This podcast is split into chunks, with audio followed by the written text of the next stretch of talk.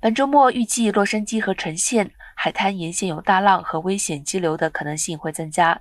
官员们警告说，本周末呈现的海浪可能高达七英尺，而洛杉矶县的海浪则会达到五至六英尺左右。从文图拉到圣地亚哥县的海岸也预计会有强流。根据美国国家气象局的数据，离岸流会在沙洲的断裂处以及码头和码头附近形成，会出现平均速度为每秒一到两英尺的强水流。一些一些洋流甚至可以每秒八英尺的速度移动。驻圣地亚哥的美国国家气象局气象学家凯西·奥斯万特表示。本周末会看到一些高涨的海浪，几乎一直维持到周日，因此提醒民众注意安全。